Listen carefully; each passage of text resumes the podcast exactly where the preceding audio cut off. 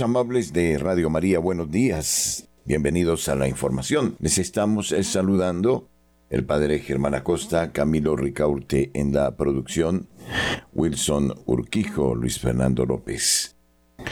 Les comentamos a ustedes las noticias de la Iglesia Católica y los hechos de interés en el mundo. La opinión, el análisis, editorial en Radio María.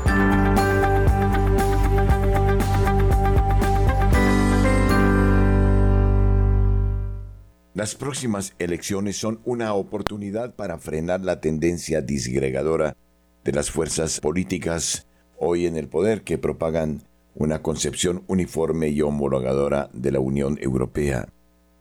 En los últimos meses se están perfilando los grandes temas sobre los que se encenderá la próxima campaña electoral europea.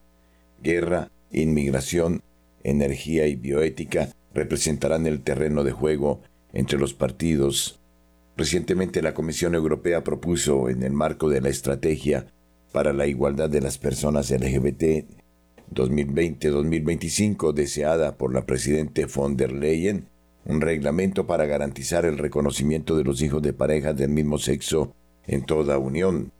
Una vez producido el reconocimiento en un Estado, se extendería automáticamente a todos los demás, con la obligación de transcribir el certificado de filiación en los registros públicos. Una propuesta que, de ser aprobada, en el largo proceso que implica tanto a las instituciones comunitarias, Parlamento y Consejo Europeos, como a los parlamentos eh, nacionales, supondría un cambio radical en el derecho de familia. El pretexto jurídico en el que se basa esta iniciativa es el de la libertad de circulación en el espacio de la Unión enmascarando en realidad la voluntad de reformar y uniformar el derecho de la familia de los Estados miembros, una clara injerencia de la Comisión contraria al derecho comunitario que se basa en estos temas en el principio de subsidiariedad. El reglamento en, en, discusión es también una estrategia para obligar a los ordenamientos jurídicos nacionales a reconocer la práctica del vientre de alquiler una técnica prohibida por la ley italiana ex ley 40 de 2004 y condenada por la jurisprudencia con la sentencia del Tribunal Supremo de 30 de diciembre de 2022, en virtud del principio de no mercantilización de la maternidad. A menudo denominada en Italia con el acrónimo GPA, Gestazione per altri, gestación por otros, que astutamente despierta nuestros mejores sentimientos, la práctica consiste en una forma de procreación asistida en la que una mujer madre de alquiler gesta en nombre de una o varias personas. En la práctica el procedimiento se rige por un contrato entre los compradores y la gestante, a la que se paga por el servicio prestado, es decir, por el embarazo llevado a término. Estos mecanismos, así como las constantes reprimendas de las instituciones de la UE a Italia y a los países que no se alinean con el pensamiento dominante, nos indican que las cuestiones bioéticas llenan cada vez más la agenda política. Desde el punto de vista cultural, el progresismo quiere despersonalizar la maternidad y la paternidad borrando la relación entre la mujer y el hijo que lleva en su seno e ignorando los vínculos biológicos y psíquicos entre ambos. El embarazo se convierte en un servicio de pago, el parto en un servicio. Estamos al borde del abismo. El acto generativo, fundamento de la sociedad, se desvincula de la naturalidad de la relación humana y la diferencia sexual se borra en favor de una fluidez siempre cambiante. Desde el punto de vista técnico, asistimos a una intromisión sistemática de la Comisión en asuntos de competencia nacional. No se respeta el principio de atribución. El artículo 81 sobre la libre circulación del Tratado de Funcionamiento de la Unión Europea solo se refiere a medidas del derecho de familia que tienen implicaciones transnacionales, mientras que con el certificado europeo de filiación se modificarían en esencia las normas nacionales de filiación. El certificado único tampoco responde al derecho de los menores a circular y residir libremente en los Estados miembros establecido en el artículo 2021 del susodicho tratado. Para ello bastaría un certificado europeo de libre circulación y residencia reservado a los menores y no uno con una función generalizada de determinación o prueba de la filiación. Por tanto, se produciría una clara vulneración del principio de proporcionalidad. Por último, el nivel político, el eje popular progresista que gobierna la Comisión propaga una visión uniforme y estandarizada de Europa. La diversidad se utiliza como instrumento de homologación. Las próximas elecciones son el banco de prueba para limitar la fuerza destructiva y disgregadora que corre bajo la piel de las actuales fuerzas políticas y, si es posible, para iniciar una construcción orgánica y coherente con la visión de los padres fundadores de la Unión Europea. Radio María, Gracia y Presencia. Nuestros corresponsales tienen la palabra en Notas Eclesiales.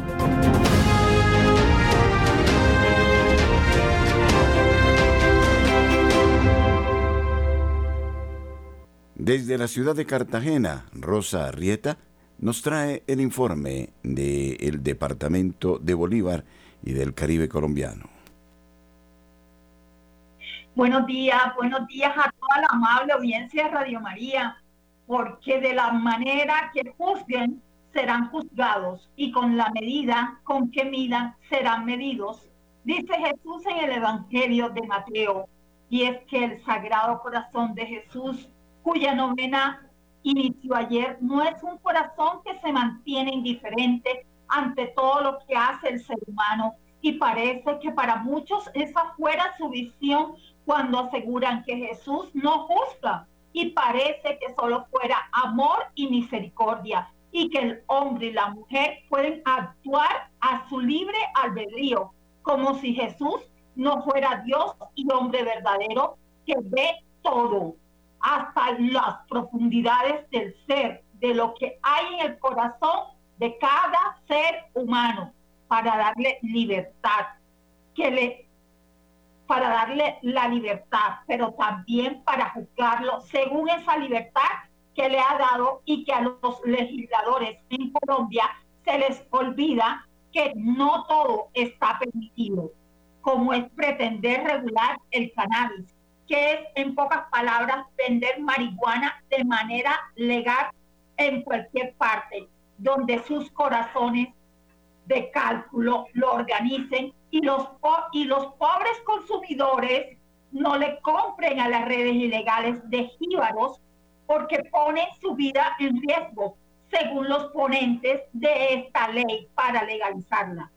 La explican así y defienden a los consumidores. ¿Y dónde está el derecho de todos?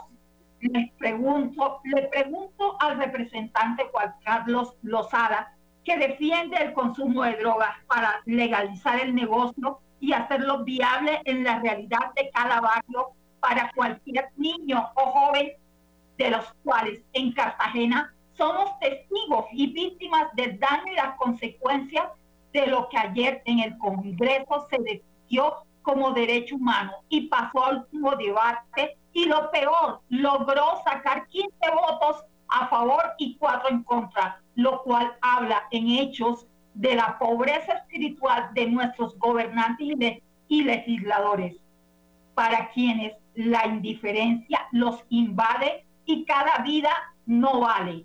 Las necesidades y las inseguridades en los barrios, principalmente en los barrios populares de Cartagena no cuenta, como es el caso hoy que nos atañe de Keyson López en el barrio San José de Andalucía, que murió tras ser impactado por cinco balazos por dos sicarios en una moto, cuando este joven se hallaba en la terraza de su propia casa en la noche del lunes y donde lo lamentable es escuchar a su abuelo, que su nieto, que era como su hijo porque él lo había criado, tenía problemas con las drogas y tomaba y había estado detenido por porte ilegal de armas. Hasta allí tenía conocimiento de las actividades de su nieto, su abuelo, hasta que la policía metropolitana le dijo al abuelo de Keyson que era sicario ayer cuando ya estaba muerto.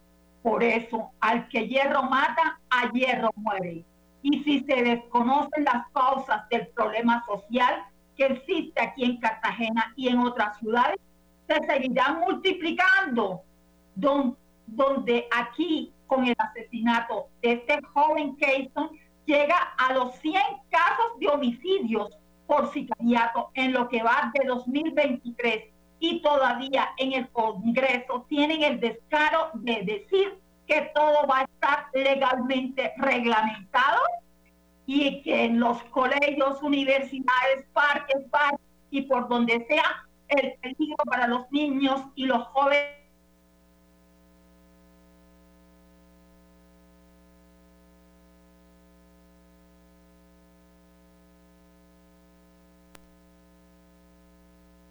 Desde la ciudad de Barranquilla informa Julio Giraldo. Buenos días. Muy buenos días, Padre Germán, a usted, su mesa de trabajo y por supuesto a toda la amable audiencia de Radio María en Colombia y el exterior. Y esto es lo que hoy hace noticia en Barranquilla y la costa norte colombiana. Ayer yo daba la noticia de la sonada que se presentó en el barrio Meisel de esta ciudad de Barranquilla. La gente argumentaba estar protestando por un supuesto abuso sexual de una niña de cuatro años por parte de un funcionario público, cosa que no ha sido todavía confirmada, no ha sido todavía esto, eh, la autoridad no ha dicho si esto fue cierto o no.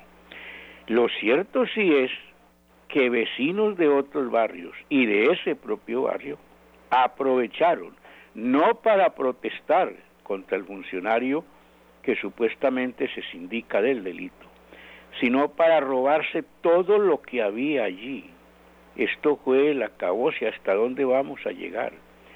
Se robaron las puertas, se robaron las paredes, se robaron los inodoros, se robaron los pupitres, los escritorios, todo lo que había.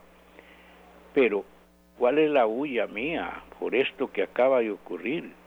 Pues es que la tragedia la empiezan a vivir 400 niños en la pobreza total que recibían atención y educación en este lugar.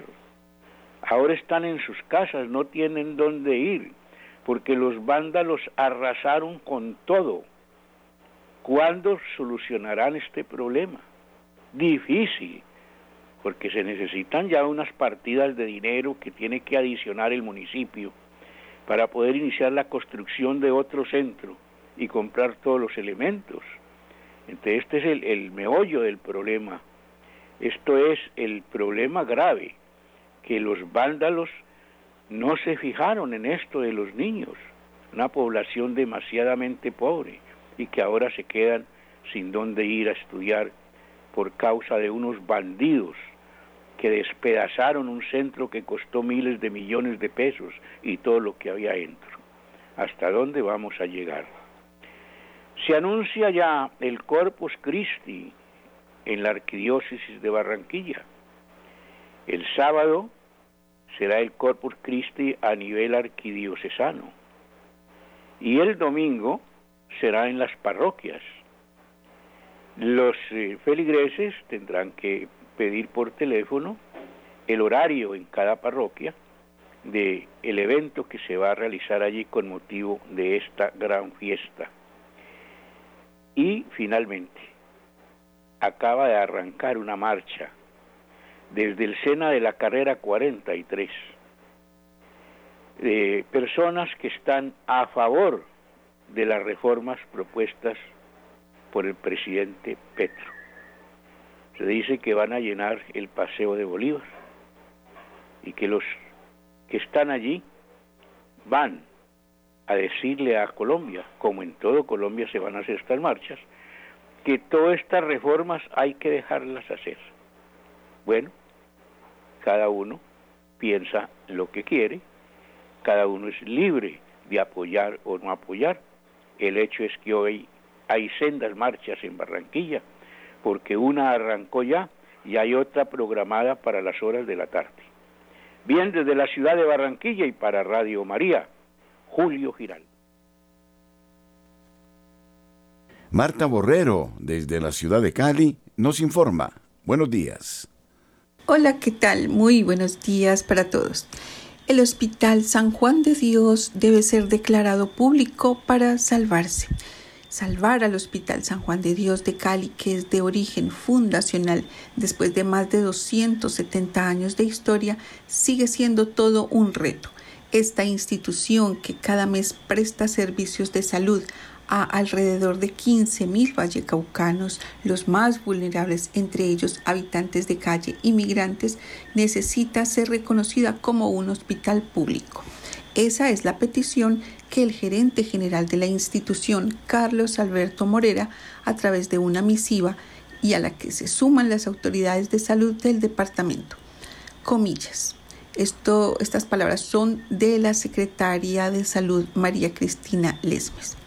Las condiciones del hospital son críticas. El Departamento del Valle, tratando de encontrar salida para este hospital, que es fundamental para la población pobre y vulnerable, le ha entregado en arrendamiento la sede de nuestro hospital en Cartago para que logre mejorar su facturación, conseguir recursos adicionales a bajo costo y eso nos ha ayudado mucho.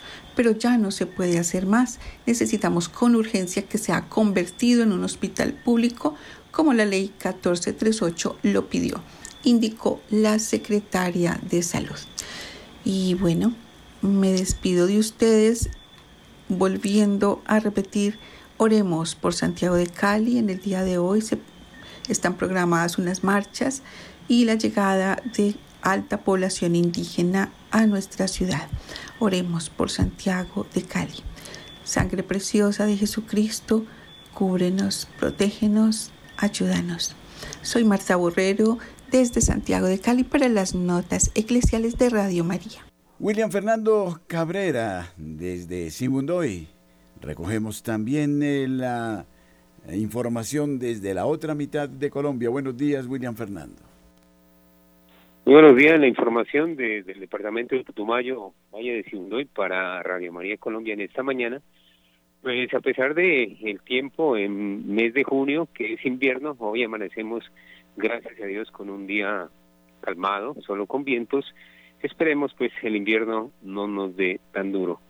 La información tiene que ver en la parte de Invías Nacional. Hace un año aproximadamente, en ese mes de junio, se inundó todo el Valle de Sindoy, especialmente dos puentes que están ubicados en el Valle de Sindoy, deteriorados. La vía totalmente destruida y esto estaba ocasionando eh, desorden eh, para el tráfico de motocicletas, bicicletas, vehículos. Y como lo dije anteriormente, ya un año donde en Vía Nacional, en el puente ubicado en el río San Pedro, Vía Nacional ha colocado asfalto, ya está pavimentado, se puede decir así, después de un año, Igualmente por acá en el municipio de San Francisco, Valle de Sindoy, también han hecho el mismo trabajo, lo hicieron en un día, en dos días, uno un día gastaron en San Pedro, Alto Putumayo, y el otro día acá en San Francisco. Pues felicitaciones, después de un año se puede trabajar cuando se quiere esta eh, obra de Invías Nacional acá en el departamento del Putumayo.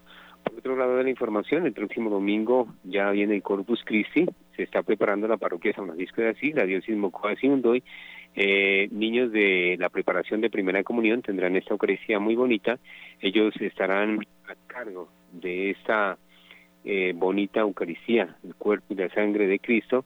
Se están preparando en el coro parroquial, igualmente en la proclamación de las lecturas y el sacerdote está evangelizándolos para que conozcan el verdadero sentido del Corpus Christi.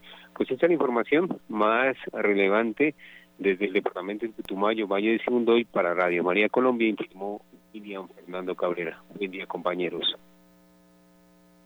Nairo Salinas, desde Bucaramanga, nos trae la información a esta hora en Radio María. Bienvenido. Padre Germán Acosta, muy buenos días para todos los oyentes de Radio María. Iniciamos contándoles que el próximo viernes 9 de junio, sobre las 8 de la noche, se llevará a cabo la procesión arquidiocesana con el Corpus Christi, presidida por Monseñor Ismael Rueda Sierra, arzobispo de Bucaramanga, quien comparte la convocatoria a esta acción significativa y a la Asamblea Arquidiocesana de Pastoral, que tendrá lugar eh, este sábado 10 de junio. El recorrido de la procesión partirá desde la parroquia Nuestra Señora de Fátima frente al Parque de los Niños y tendrá como destino la Catedral Metropolitana de la Sagrada Familia. Cambiando de tema, les contamos que la Universidad Industrial de Santander recibió nuevamente por parte del Ministerio de Trabajo y la Unidad del Servicio Público de Empleo la autorización por cuatro años para operar como una bolsa de empleo enfocado en estudiantes y egresados UIS. David León, funcionario de la UIS, encargado de este programa, contó que para los estudiantes, para todo lo que tiene que ver con prácticas, pero también les permite a ellos, de acuerdo a la disponibilidad horario, acceder, eh, acceder a un puesto de trabajo de acuerdo a su perfil y a nuestros egresados acercarlos con el sector productivo, con las ofertas y vacantes que empresas tienen a nivel local, lo indicó David León. Este puente permitirá que registren sus hojas de vida, brindarle orientación ocupacional, preparar a egresados en temas de hojas, vidas, hojas de vida, entrevistas, procesos de selección y remisión, entre otros. Desde Bucaramanga y para Notas Eclesiales, Nairo Salinas Gamboa, feliz y bendecido día.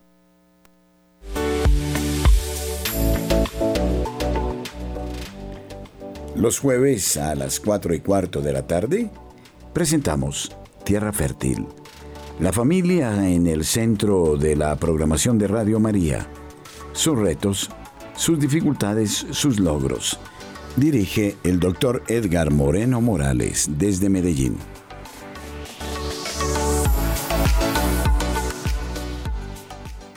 Ahora, un tema de actualidad es precisamente la gestación subrogada.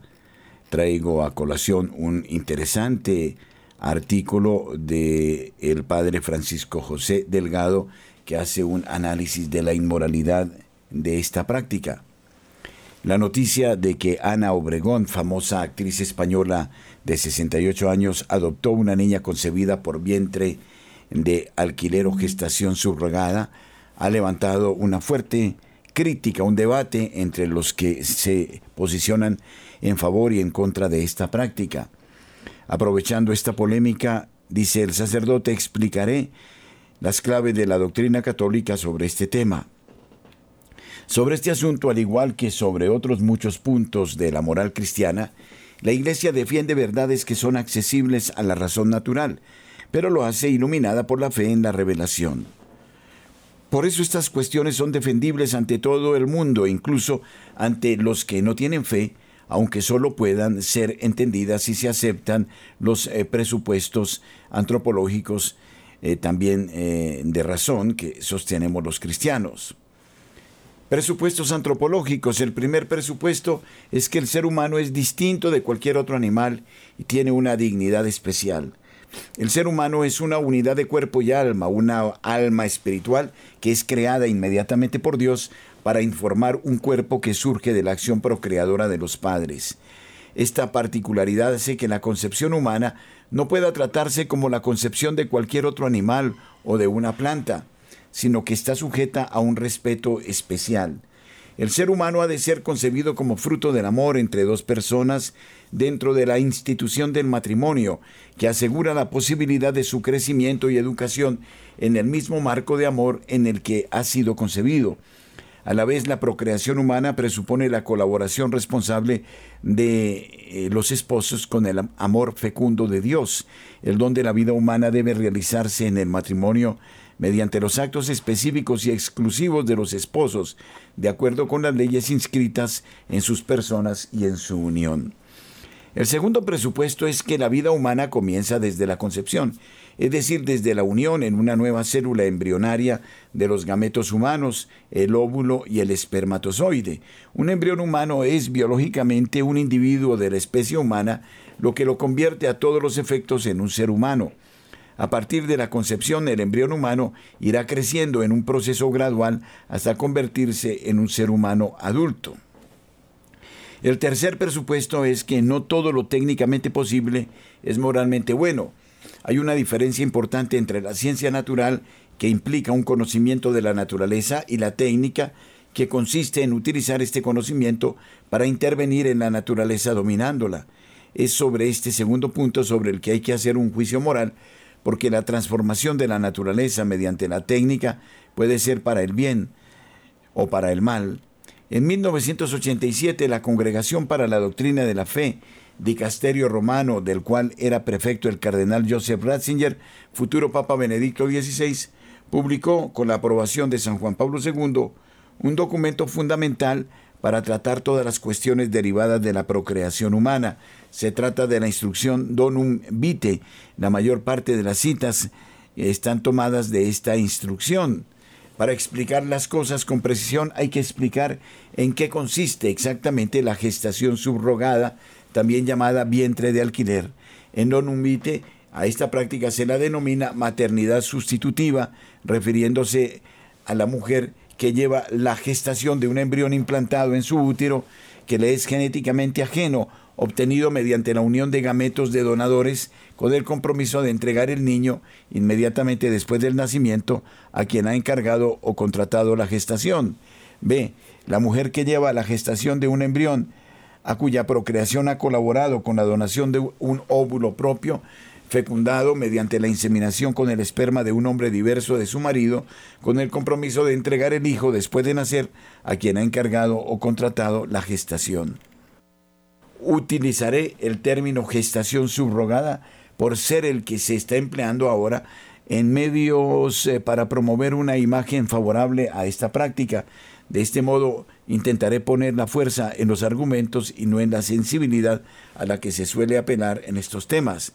Dentro de la polémica actual se suele hablar de gestación subrogada en el primer sentido citado, es decir, una mujer gesta en su útero un embrión que ha sido producido mediante fecundación in vitro en un laboratorio con el compromiso contractual de entregar el niño a los contratantes, sometiéndose a una serie de condiciones y recibiendo o no un pago por el servicio de gestar el niño. Cuando no hay un pago derivado de la gestación, se suele llamar actualmente gestación subrogada altruista. Es importante entender que en los modelos actuales, en cualquier caso de gestación subrogada, siempre hay como origen dicha gestación un caso de fecundación in vitro. Esto es muy importante porque esta práctica reproductiva está hoy socialmente muy aceptada, pero la Iglesia hace un juicio muy negativo sobre ella y el juicio sobre la gestación subrogada no es separable del juicio sobre la fecundación in vitro. Podríamos seguir con muchos apartes de esta conferencia, no nos lo permite el tiempo de este noticiero, pero es realmente una conferencia de fondo muy interesante. Agregaría que la fecundación in vitro heteróloga es un tipo de fecundación artificial donde eh, se da la unión de dos gametos que no corresponden a marido y mujer. Sobre la fecundación artificial heteróloga, sea inseminación o fecundación in vitro, el juicio moral que presenta Donum Vitae es muy claro la fecundación artificial heteróloga es contraria a la unidad del matrimonio, a la dignidad de los esposos, a la vocación propia de los padres y al derecho de los hijos a ser concebidos y traídos al mundo en el matrimonio y por el matrimonio. Por tanto, es moralmente ilícita la fecundación de una mujer casada con el esperma de un donador distinto de su marido, así como la fecundación con el esperma del marido de un óvulo no procedente de su esposa. Es moralmente injustificable Además, la fecundación artificial de una mujer no casada, soltera o viuda, sea quien sea el donador.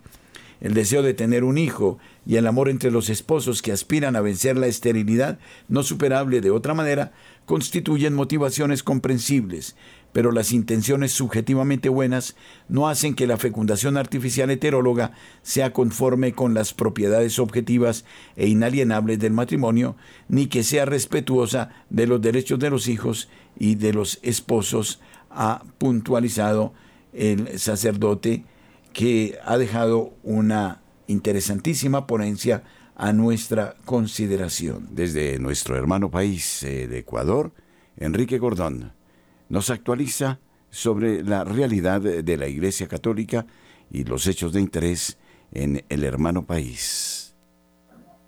Saludos cordiales, Padre Germán y hermanos de Radio María Colombia. Sí, tenemos información importante que ha sucedido en nuestro país para comenzar con el clima, mientras se comienzan a sentir aires veraniegos en la parte de la sierra, en especial en la norte. En los lugares de la costa se han dado inundaciones con eh, el motivo de la llegada del fenómeno del niño. Tras las intensas lluvias que golpearon principalmente la provincia de Esmeraldas durante el fin de semana, varios ríos se desbordaron dejando alrededor de 14 mil personas afectadas. Así lo detalló la Secretaría de Gestión de Riesgos de nuestro país. Ante esto se activaron varios puntos en las administraciones nacionales de acá de la capital, en donde los ciudadanos pudieron donar vivos y ropa para los damnificados en la provincia de Esmeraldas. La iglesia de nuestro país también eh, activó la emergencia para recolectar tanto vituallas, alimentos como víveres para nuestros hermanos a través de Caritas en las diferentes iglesias de nuestro país. En otra información y en el ámbito eclesial, el Papa Francisco aceptó la renuncia de Monseñor Adelio Pascualoto a los 73 años y designa como administrador apostólico del Napo por ahora a Monseñor Jesús Esteban Sárava, obispo emérito de Aguarico. Él asumió como administrador apostólico el pasado día lunes en una ceremonia de posesión que se tuvo en la ciudad del Tena, capital de la provincia del Napo, en la Amazonía Norte de nuestro país. Y como una última información, les compartimos que el nuncio apostólico para Ecuador, Monseñor Andrés Carrascosa, aprobó la realización de un año jubilar por los 25 años de evangelización de Radio María en Ecuador, principalmente considerando la situación de la compañía tuvo Radio María a las personas afectadas por el COVID en el confinamiento en eh, esta pandemia. Nos despedimos recordando que este fin de semana tendremos una fiesta a propósito de la Beata Mercedes de Jesús Molina en la diócesis de Babahoyo, en la costa de nuestro país, y estaremos con los pormenores de esta de esta transmisión, de este festejo, en especial con el compartir de la Eucaristía a través de la señal de Radio María. Esta es la información más importante que resaltamos desde Ecuador, hermanos. Muchísimas gracias, un abrazo, bendiciones y lindo día.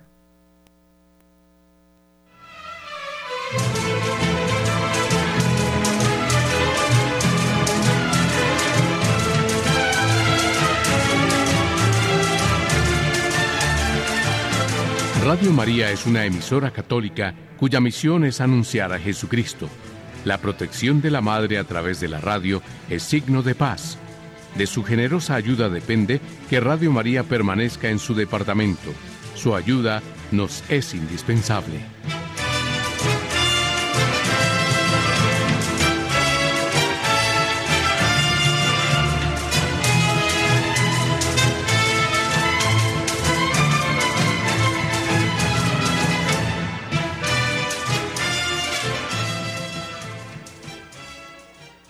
El Papa visitará Mongolia del 31 de agosto al 4 de septiembre. La presencia del sucesor de Pedro en Mongolia ofrecerá un verdadero estímulo a todos los fieles y misioneros e infundirá un sentimiento de profunda alegría y gracia. Así lo aseguró este fin de semana el cardenal Giorgio Marengo, prefecto apostólico de Ulan Bator, capital de Mongolia y primer cardenal del país, tras el anuncio del viaje apostólico del Papa Francisco del 31 de agosto al 4 de septiembre de 2023. Mateo Bruni, el director de la oficina de prensa de la Santa Sede, realizó la confirmación oficial este mismo sábado, precisando que el programa de la visita y otros detalles serán comunicados en las próximas semanas. En agosto de 2022, el Papa Francisco creó al cardenal Marengo, primer purpurado de la nación, mostrando así su cercanía a los menos de 1.500 católicos de toda Mongolia.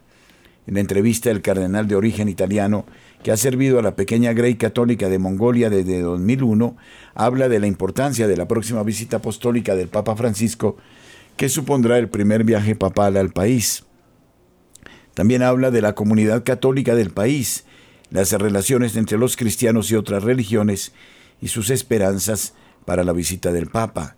Es de gran importancia. En primer lugar, acogemos la confirmación oficial con profunda alegría y como un acto de gracia. Ya he recibido varios mensajes entusiastas de muchas personas aquí en Mongolia, pero también de todo el mundo. Muchos dicen, qué buena noticia, y en efecto, es una buena noticia. Es de gran importancia. En primer lugar, acogemos esta confirmación oficial con profunda alegría y como un acto de gracia. Ya he recibido varios mensajes entusiastas de muchas personas aquí en Mongolia, pero también de todo el mundo. Muchos dicen qué buena noticia. En efecto, es una buena noticia. Este viaje es un signo muy importante para la Iglesia en Mongolia, un signo de atención y cercanía del Santo Padre hacia nuestra pequeña y joven comunidad. Ya éramos conscientes de esta cercanía porque el Papa siempre demostró una especial consideración por las periferias del mundo como lugares especiales de testimonio pero la presencia del sucesor de Pedro a nuestro lado es un verdadero estímulo para todos los fieles y misioneros. La prefectura apostólica de Ulan Bator, que abarca todo el territorio del país, cuenta con unos 1.500 fieles católicos locales, además de los pocos extranjeros que están aquí por motivo de trabajo o por misiones diplomáticas. La comunidad misionera está formada por 75 misioneros que representan a 10 congregaciones religiosas y 27 nacionalidades. Es una comunidad verdaderamente internacional y muy diversa. Hay un total de 29 sacerdotes, de los cuales dos son locales, 36 religiosas, 6 religiosos no sacerdotes y 3 misioneros laicos. Hay nueve lugares de culto registrados oficialmente.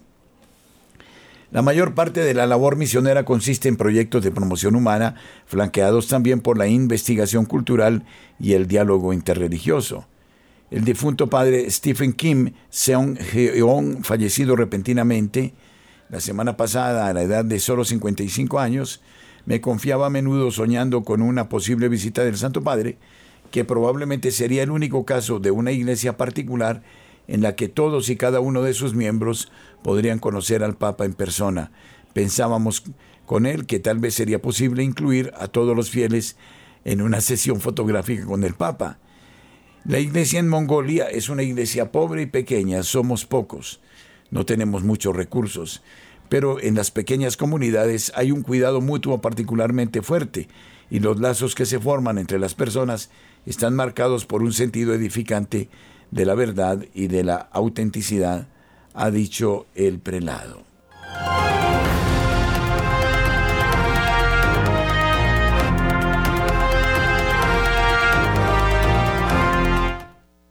Síguenos en nuestras cuentas en Twitter como arroba en Instagram y Facebook como R Colombia y visítanos en nuestra página de internet www.radiomariacol.org. Radio María, la gracia de una presencia. La mayor crisis política del gobierno de Gustavo Petro, que apenas lleva 10 meses, ha generado un ambiente de preocupación por el trámite de la reforma del cambio laboral, pensional y de salud. Esto a raíz de los audios revelados por la revista Semana, en los que Armando Benedetti, hoy ex embajador de Colombia en Venezuela, y una de las piezas clave en la elección presidencial del ahora jefe de Estado, hace declaraciones contra la campaña y miembros del gobierno. En medio de este panorama, el presidente de la Cámara de Representantes, David Racero, anunció que se congela la discusión de las reformas en esa corporación hasta que se logre recomponer la coalición. Y es que con ese ambiente político en el que se observa una crisis al interior de la coalición de gobierno y sin los votos de partidos como el conservador, liberal y la U, que son independientes, y sin cambio radical y el centro democrático, que son oposición, el gobierno prefiere suspender o poner en el congelador la discusión de las reformas porque sabe que si las llevan a votación seguramente se van a hundir, como afirma David Luna, senador de Cambio Radical. Con este comentario coincide Euclides eh, Cabrales, senador del Centro Democrático, quien señaló que la decisión de parar el trámite es porque saben que en democracia todas las reformas se hunden porque no tienen los votos, más aún con los escándalos que se están revelando y que dejarían sin legitimidad al gobierno Petro. Así, el trámite de las reformas laborales y de salud se congela porque son las que entraron por Cámara, pero como en el Senado no se ha tomado la misma decisión, la reforma pensional sí podría seguir su discusión allí, aunque si pasan los debates no podría cumplir su ronda en la Cámara. En esa medida, las tres reformas principales quedan congeladas, aunque como le explicó el senador David Luna a portafolio en el caso de la reforma de salud, que ya inició su segundo debate en la plenaria de Cámara, esta debería terminarse antes que se congele, porque si no quedaría viciado. Vale la pena mencionar que al cierre del día en, la agenda de la Cámara de Representantes estaba citado el debate de la reforma del sistema de salud, de acuerdo con el análisis político eh, de Carlos Arias, dice el aire se le acabó al gobierno nacional para pasar las reformas. Para el experto, congelar las discusiones desde la presidencia de la Cámara es sabio en principio porque hoy el clima político no permite que los legisladores se concentren en las reformas y si se abrieran a discusión seguramente se desviaría y se llevaría a un ejercicio en que se defendería o criticaría la imagen política del presidente y su gobernabilidad. De acuerdo con Arias, el ambiente político no permite hacer una discusión de fondo y aunque dice que es una postura sensata, reconoce que puede tener repercusiones importantes y complejas, porque en este momento no hay tiempo disponible para hacer un ejercicio de discusión que complete las semanas y procesos de discusión propios de los proyectos.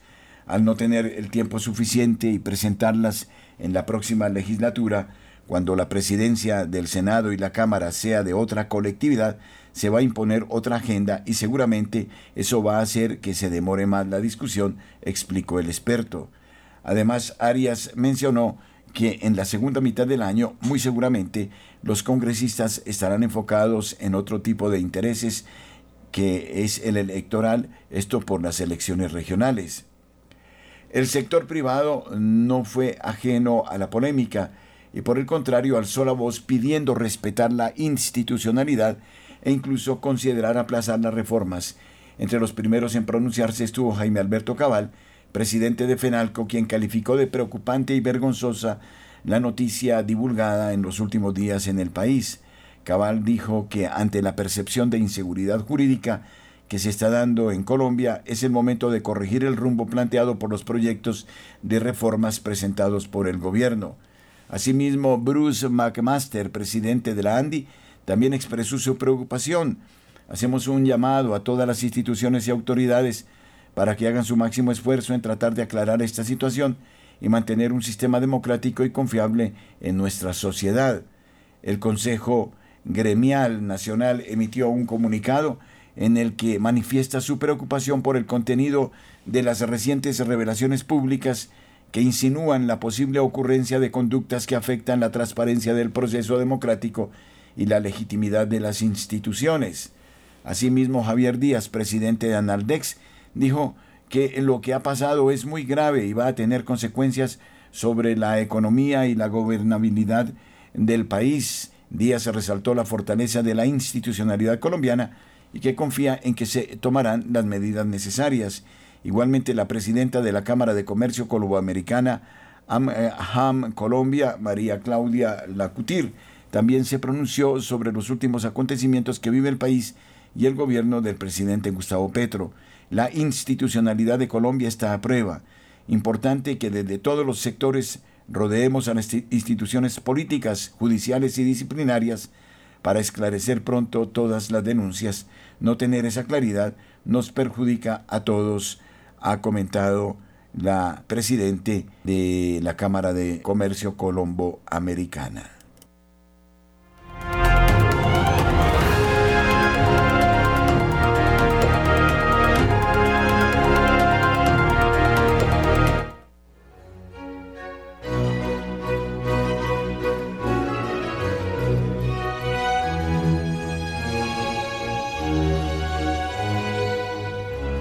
Radio María, una luz de lo alto. En Medellín, HJTA, 1320 kilociclos en amplitud modulada.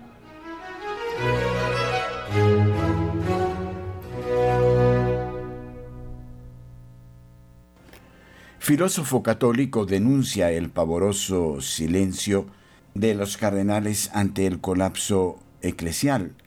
El profesor Joseph eh, Seifert, colaborador de San Juan Pablo II, urge a los cardenales de todo el mundo para que no sigan observando pasivamente un desplome de la Iglesia que solo puede prevenir la intervención divina. Seifert habló recientemente con el vaticanista Edward Pentan del National Catholic Register sobre la crisis dentro de la Iglesia Católica, que en opinión de este hombre de confianza de Juan Pablo II alcanza los niveles más altos de la jerarquía. Veo un peligro terrible de colapso total de la Iglesia Católica en muchos países y de hecho de su destrucción total en algunas áreas del mundo, dijo Seifert, aunque la misma verdad nos ha dicho que las puertas del infierno nunca prevalecerán contra la Iglesia. El profesor de filosofía señala que tras la promulgación de Amoris Leticia, Francisco comenzó a poner en duda o incluso a negar los contenidos esenciales de las Sagradas Escrituras y la enseñanza de la Iglesia. Pablo VI había resistido una tremenda presión para seguir el ejemplo de los anglicanos al permitir la anticoncepción y el Espíritu Santo lo impidió, dijo Seifert, lo que condujo a la Humane Vitae. Pero con Amoris Leticia de Francisco los frutos de esa encíclica crucial están para Seifert en entredicho.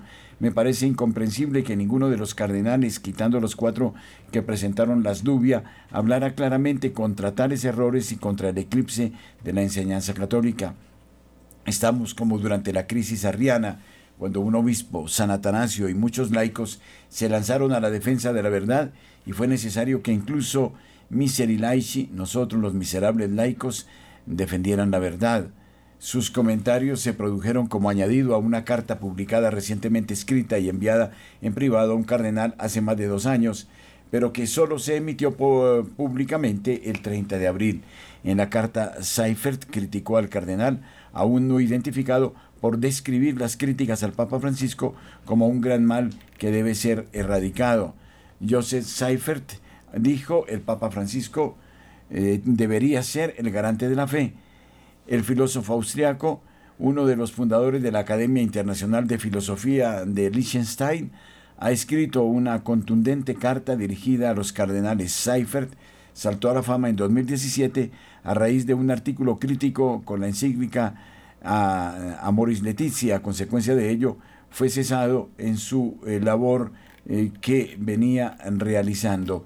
Esta noticia no deja de destacarse hoy en el mundo.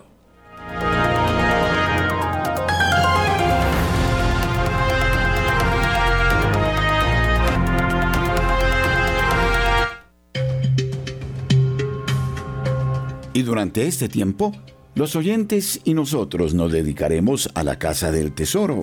Sí, ayúdenos con un bono y ustedes y nosotros comenzaremos a buscar el tesoro. Es un tesoro muy bonito. Ustedes se lo merecen. No sabemos si está en la selva, o en la playa, o en la montaña. Lo importante es que juguemos juntos, le ayudemos a la Virgen Ustedes ya saben que pueden dar por ese tesoro y en septiembre esperamos llegar al punto y marcar con una X el tesoro que ustedes esperan. Trabajemos todos por la madre y su radio y ella nos querrá regalar algo. ¿Qué será? Cuando usted ya tenga su mono de colaboración, comenzará a saber de pistas sobre ese tesoro que las pepitas de oro se queden para algún oyente, eso es lo que deseamos, porque a quien es generoso, Dios lo recompensa.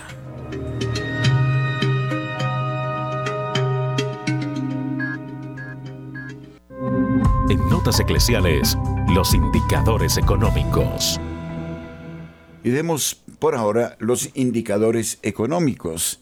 El VR está en 346 pesos con 53 centavos la tasa representativa de cambio en 4.355 pesos con 80 centavos. El petróleo WTI se cotiza el barril a 71 dólares con 91 centavos. El café colombiano se cotiza a 2 dólares con 20 centavos. El oro compra Banco de la República en 265.965 con 66 y la tasa de usura de crédito de consumo está en 44 pesos con 64 centavos.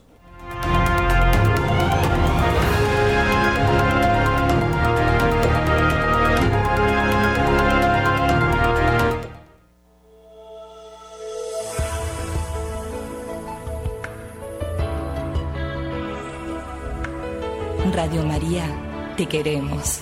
Porque cuando mi papá se quedó sin trabajo, vos le ayudaste a estar bien. Si no te conociera, si no estuviera aquí, no habría encontrado la alegría de vivir. Si en mis melodías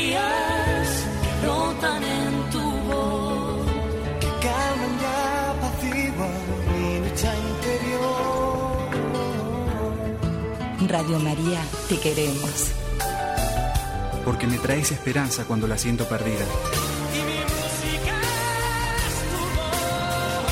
A tu lado me siento seguro. A tu lado no dudo.